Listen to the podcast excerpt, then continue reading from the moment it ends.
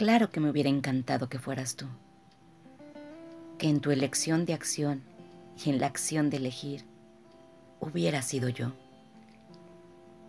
Cuando me pregunto, ¿por qué no fue? El por qué me hubiera encantado que fueras tú. Comprendí que en lo profundo de mi alma, lo que idealicé e imaginé a tu lado, eran los sentires más profundos que anhelaba tener y recibir. Pero no me había percatado que esos mismos sentires los tenía ocultos y cancelados en mí. Comprendí que siempre fuiste mi espejo, que para verme tenía que mirarte.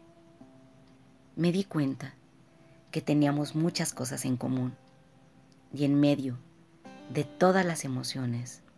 Y como todo, hay momentos que las cosas suceden, acciones, y toca elegir.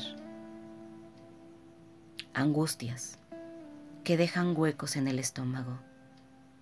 Comienzas a dudar de lo que realmente existe.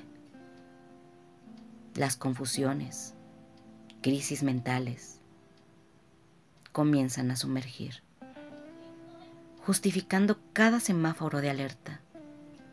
Cuestionamientos entre la mente, creencias, sentimientos, emociones, jugando una verdadera montaña rusa,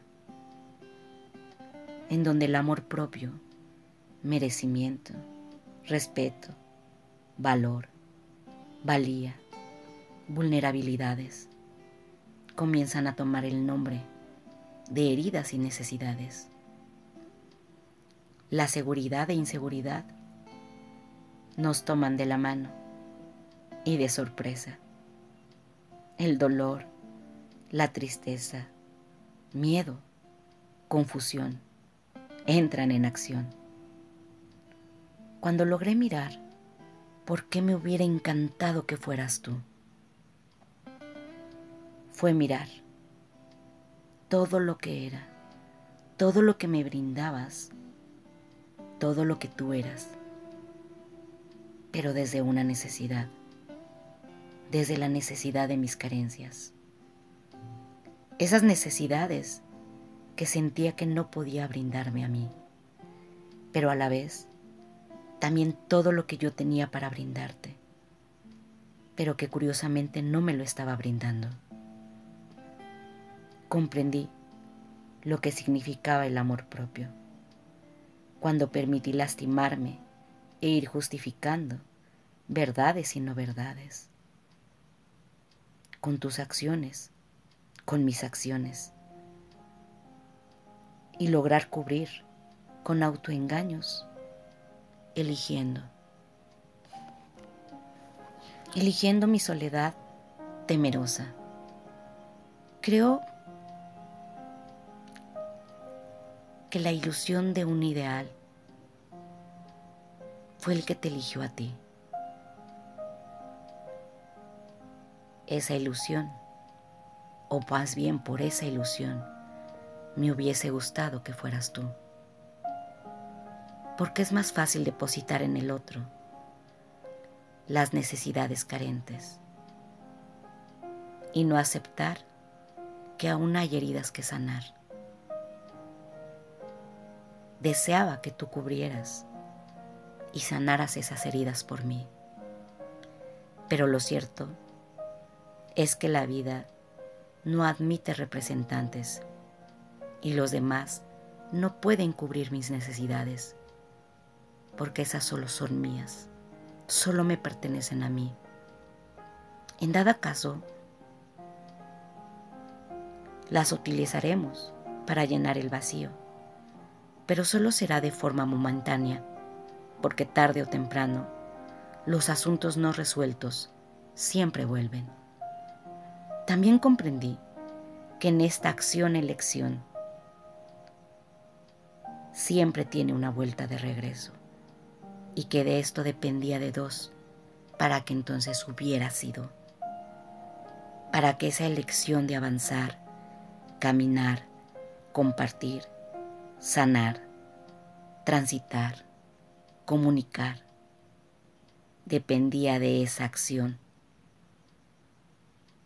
de cada uno, de lo que cada uno estuviera dispuesto a elegir para llevar la dicha de este bello avance.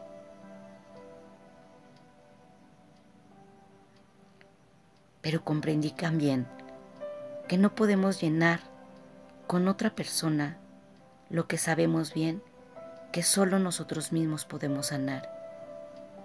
Y que si realmente ese hubiera sido tú, si ese me hubieras elegido, existiría. Pero da la casualidad que el hubiera no existe. Por consiguiente, no hay nada que existir. Simplemente porque hubiéramos elegido accionar y al mismo tiempo seleccionar, preferir.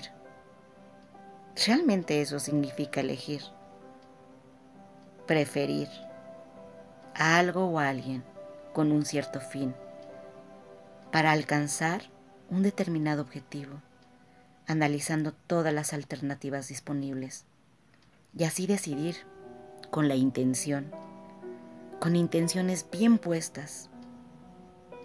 Y ahí fue donde comprendí que esas intenciones no estaban puestas. Ni puestas ni sostenidas. Por consiguiente, no había elección. Aún no estaba. Que tampoco podemos depender de otra persona para ser felices, pues ninguna relación te dará la paz que no hayamos creado en nuestro interior. Comprendí que en él me hubiera encantado que fueras tú. Me dolía yo misma.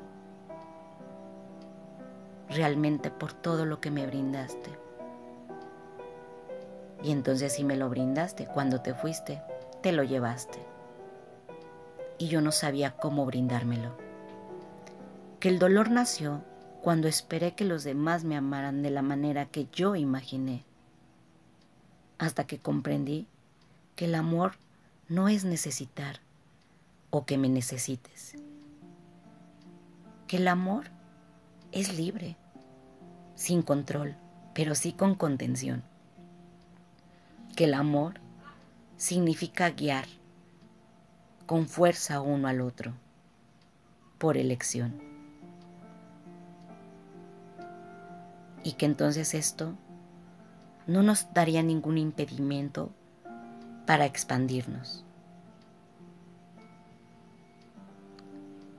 Porque las conexiones vienen del alma, de la energía, y que es algo natural. Que no tenemos derecho a exigir que las personas permanezcan en nuestras vidas, ya sean amigos o amores y sobre todo mucho menos tenemos el derecho de interferir con su libre albedrío.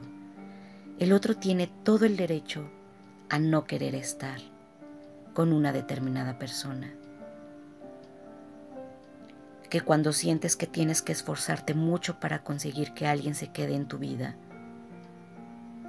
recordar que las conexiones no se pueden forzar y esa persona ya está eligiendo. No malgastes tu energía intentando que le gustes, que se relacione contigo, que te quieran, que te amen. La mejor manera de conectar con alguien es ser realmente quien eres, queriéndote y conociéndote profundamente. Esta es la única manera de atraer conexiones profundas y naturales. De lo contrario, solo atraeremos relaciones compatibles con nuestros sentimientos de rechazo, baja autoestima e inseguridad. Recuerda, si eliges desde la duda o necesidad, nos arrastrarán esas ilusiones con ese mismo significado, personas disociadas de sus propios sentimientos, convirtiéndonos en actores sumamente hábiles que interpretaremos cualquier papel que se asigne a nuestras fantasías. Hoy comprendo por qué no fuiste tú.